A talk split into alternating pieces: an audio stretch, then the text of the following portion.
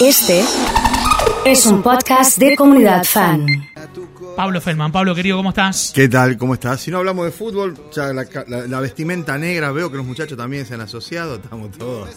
Qué impresionante. Yo te puedo mostrar algo acá, que es una prueba documental ¿De qué? de lo que veía venir, porque le mando Jesús Emiliano, viste que es el relator de Radio 2, es amigo Sí. además Jesús, este, dedica siempre las formaciones, yo justo estaba yendo a lo de mi vieja a dejarlo, y... Estamos la- hablando de Independiente Central. Exacto, si dedica la formación, mirá vos, ¿no? 16, 22, o sea que faltaba un rato. Faltaban Sí. 8 para que empiece.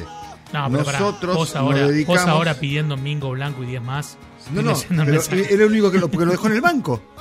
Lo dejó en el banco. Para mí es Blanco. Toto Pozo y 10 más. No, para mí son 11 muertos de hambre. Le pongo, nosotros nos dedicamos a resucitar muertos, le puse a las 10, a las 16, 22, 8 minutos. Le vaticinaste lo que. Lo Cuando que no hace el gol, le pongo a la I-32 que te dije, al minuto, nada sorprendente, una murga indigna a la camiseta.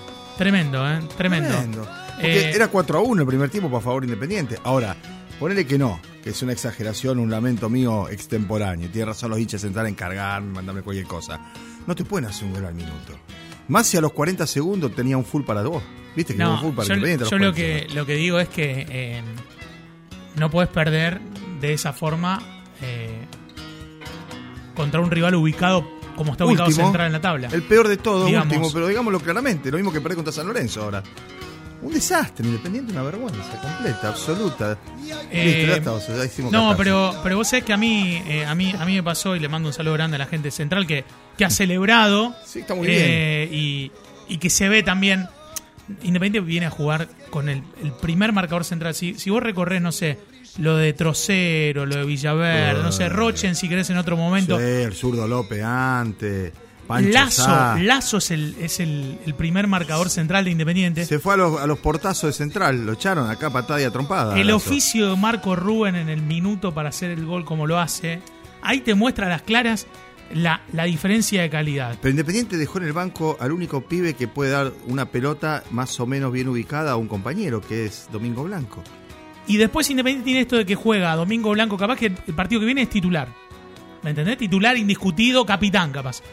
Y Soñora pasa al banco. Tiene esas cosas así que parece un equipo bipolar. Sí, no, En- es, eh, me parece que no es bipolar, es de un solo polo y pésimo. Yo me fui me fui 15 minutos antes, me quedé en casa el sábado que te escribí y digo, Sí, me quedé viéndolo tranquilo, digo acá. Yo no, yo, el primer tiempo lo escuché en el auto llevándolo, el, el gol al minuto. Volví a casa y dije, bueno, lo veo.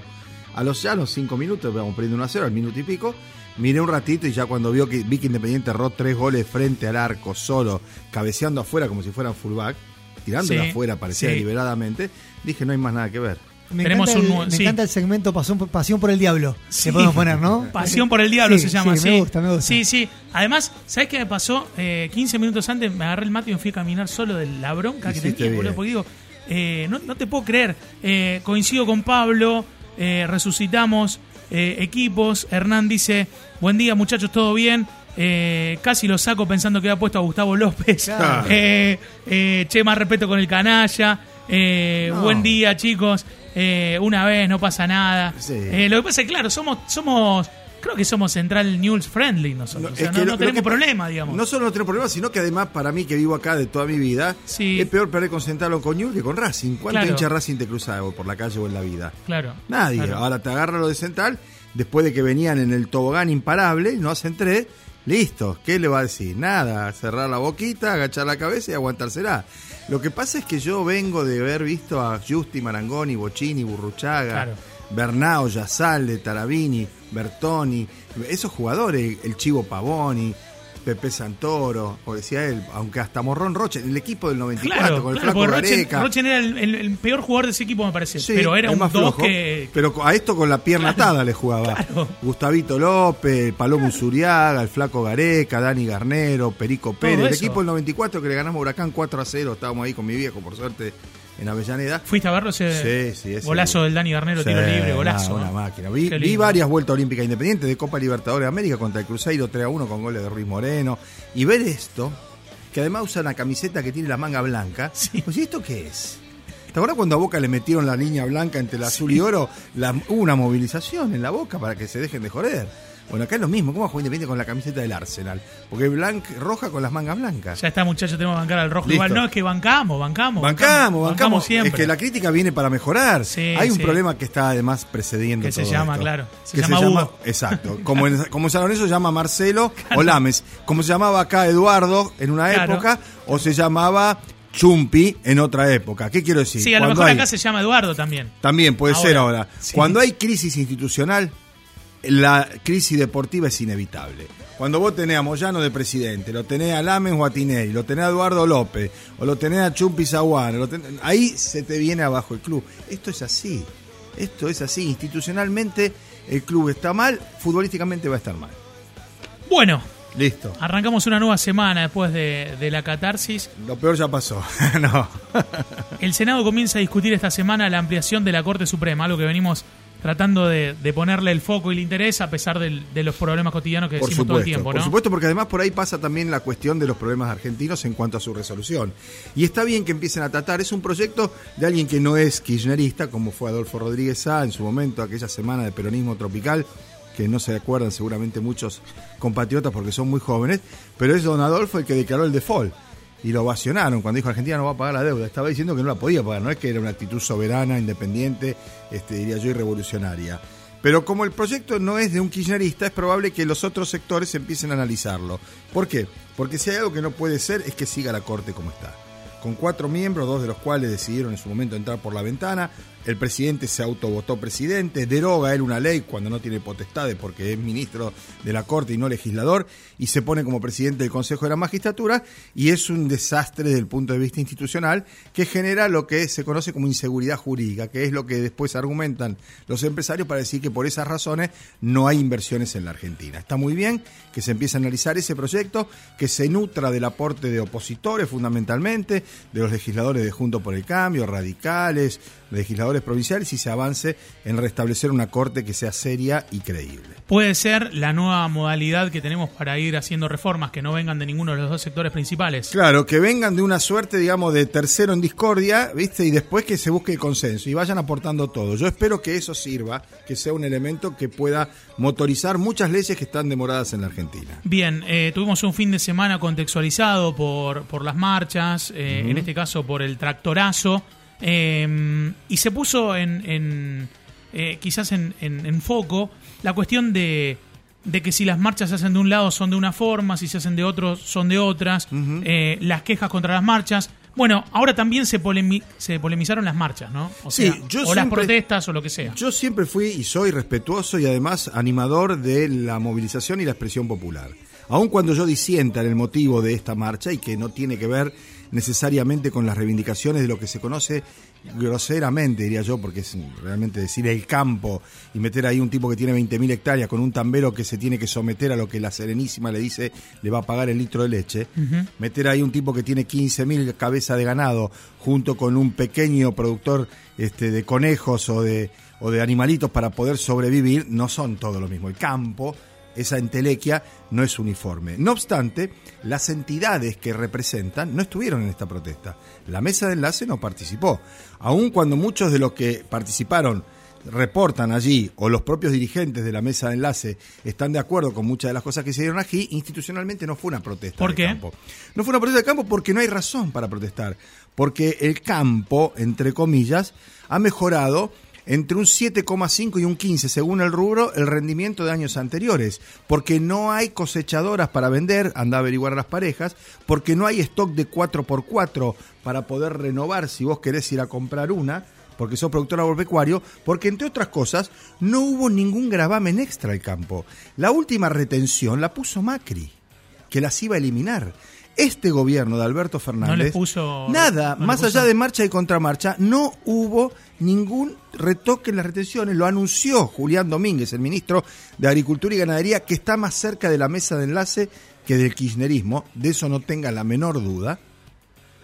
Y le dio esa tranquilidad, entre comillas. Entonces era absurdo ir a protestar por eso. Cuando la reta se arrima a un tractor, que debe ser la primera o segunda vez que lo ve, porque ya el padre no tenía campo, era de los Larreta venido a menos, y dice, vengo a apoyar el para que no le pongan más impuestos. Ningún impuesto le pusieron. Ningún impuesto. Lo que se está discutiendo es lo que viene ahora, que es la renta inesperada, es decir, por encima de lo que se gana. Cuando estamos hablando de gente que ganó más de mil millones de pesos. Le van a tocar un porcentaje de 2 o 3% en mil millones de pesos. ¿Cuántos conoces de eso? Yo ninguno. No, no conozco, no. Ni uno solo. No, no, no. Y bueno, esta es la protesta que se ha politizado y está bien. Pero identifiquémosla. Así como cuando sale el movimiento Evita a pedir planes y a sostener y a cortar las calles y la gente los putea porque aparte son los feos, sucios y malos, esta es la misma historia del otro lado. Es una protesta legítima dentro del Estado de Derecho que molesta porque corta calles, porque incomoda y demás, pero que tiene un trasfondo político claro, definido. Esta era la gente de Junto por el Cambio pidiendo algo para, mm, en alguna medida, molestar o complicar al gobierno. Estaba Patricia Burrich, estaba el propio Larreta, había dirigentes de ese sector y listo. Y a otra cosa, mariposa, se da vuelta la página y se sigue con la vida y la discusión política en el país. Mientras tanto, otros dirigentes decidieron ir a fiesta de casamiento, otros se fueron a, afuera del país a descansar unos días y demás, Hay, ¿no? hay- hay- hay como mucha visibilidad de que en campaña están todos, desde, desde el primer candidato concejal hasta el último, y ahora no se los ve en ningún lado. Bueno, ahora con los juegos acá en Acá van a Rosario aparecer, seguro van a aparecer y aparte todos. acá están guardados porque la situación fundamentalmente de las cosas que afectan a todos, que son la seguridad del transporte, los tiene guardados. Es decir, cuando vos no tenés resuelto el tema del transporte, que es algo que es resorte municipal, y tenés que esperar media hora un bondi en una esquina, o cuando se te corta la ruta porque está lleno de camiones y vos estás en Roldán y fuiste, tus chicos van a Carcarañá a la secundaria y no pudieron volver a la noche del viernes desde Carcarañá para Roldán, Sí, y eran las 11 de la noche y había pibes que estaban esperando el bondi y los bondi no pasaban No, porque tremendo. estaban los camiones. sí. Y bueno, ahí vos decís, mira, ¿y este es culpa de quién o responsabilidad de quién? Y cuando además ves que en una esquina del oeste de la ciudad le ponen 38 tiros a una Audi A4 y acribillan a un tipo de 26 años y a su hijito de uno, y a la mujer que da herida de 4, y se puede encontrar la camioneta de la que se bajaron los cuatro sicarios, incendiada a mil metros de allí, ¿y qué va a aparecer? ¿A decir qué? ¿A explicar qué? ¿A contar qué? ¿No? Ese es un problema serio. ¿no? Total. Porque no saben qué decir, no saben qué hacer primero, y después como no saben qué hacer, no saben qué decir.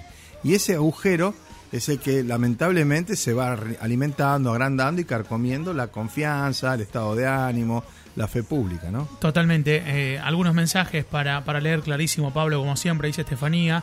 Marcelo dice, buen día, el campo ganó sin dudas, pero cuando pierden eh, por inundaciones o sequías no lo ayudan, le dan créditos blandos, pero los tienen que pagar. Eh, hay paro de transporte mañana, ¿qué se sabe con respecto a Hasta eso? el momento sí es un paro decretado por la UTA a nivel nacional. Hoy a las 5 de la tarde la UTA de Rosario va a definir, pero si no hay ningún cambio en lo que viene dándose, va a haber paro de transporte mañana. Eh, en, en muy pocas líneas, Pablo, te vamos a pedir que nos expliques un poco eh, por qué el triunfo de Macron eh, puede ser influyente en las relaciones entre, no sé, Estados Unidos, Europa, a priori, digamos. Entre todos, porque Entre todos, sí. aleja el extremismo, aleja las posiciones irreductibles de la ultraderecha, racista, clasista, sectaria. Marine Le Pen encarga un pensamiento de la época de la Inquisición, de los monjes Savonarola y todos aquellos, ¿no? Con xenofobia, con este, gordofobia, con eh, racismo en cuanto al color de piel o a los orígenes, teniendo en cuenta la cantidad de inmigrantes que hay efectivamente en Europa. Entonces, cuando Macron gana, y eso estuvo bien Macron en el discurso, que gana por más de 15 puntos de ventaja, ¿no? No es que Eso ganó ahí es un nomás. triunfo importante. Cómodo, holgado. ¿Qué dijo él? Yo me doy cuenta que no es que gané yo. No solo yo voy a continuar en el gobierno, sino que esto fue para parar a la ultraderecha. Y el candidato de centro izquierda, que quedó fuera del balotaje por muy poco, dijo, espero que Macron cumpla efectivamente con lo que ha advertido y empiece a cambiar algunas cosas. Porque la gente no es que votó porque está contenta con Macron. La gente estaba asustada con Le Pen y por eso nosotros, dice desde el centro y de la izquierda, votamos a Macron para frenar el fascismo. Me parece una clara definición y espero que Macron tome nota de ello. Bien, Pablo, muchas gracias como siempre. ¿eh? Por favor. Pablo Feldman ha estado con nosotros aquí en Comunidad Fan FM.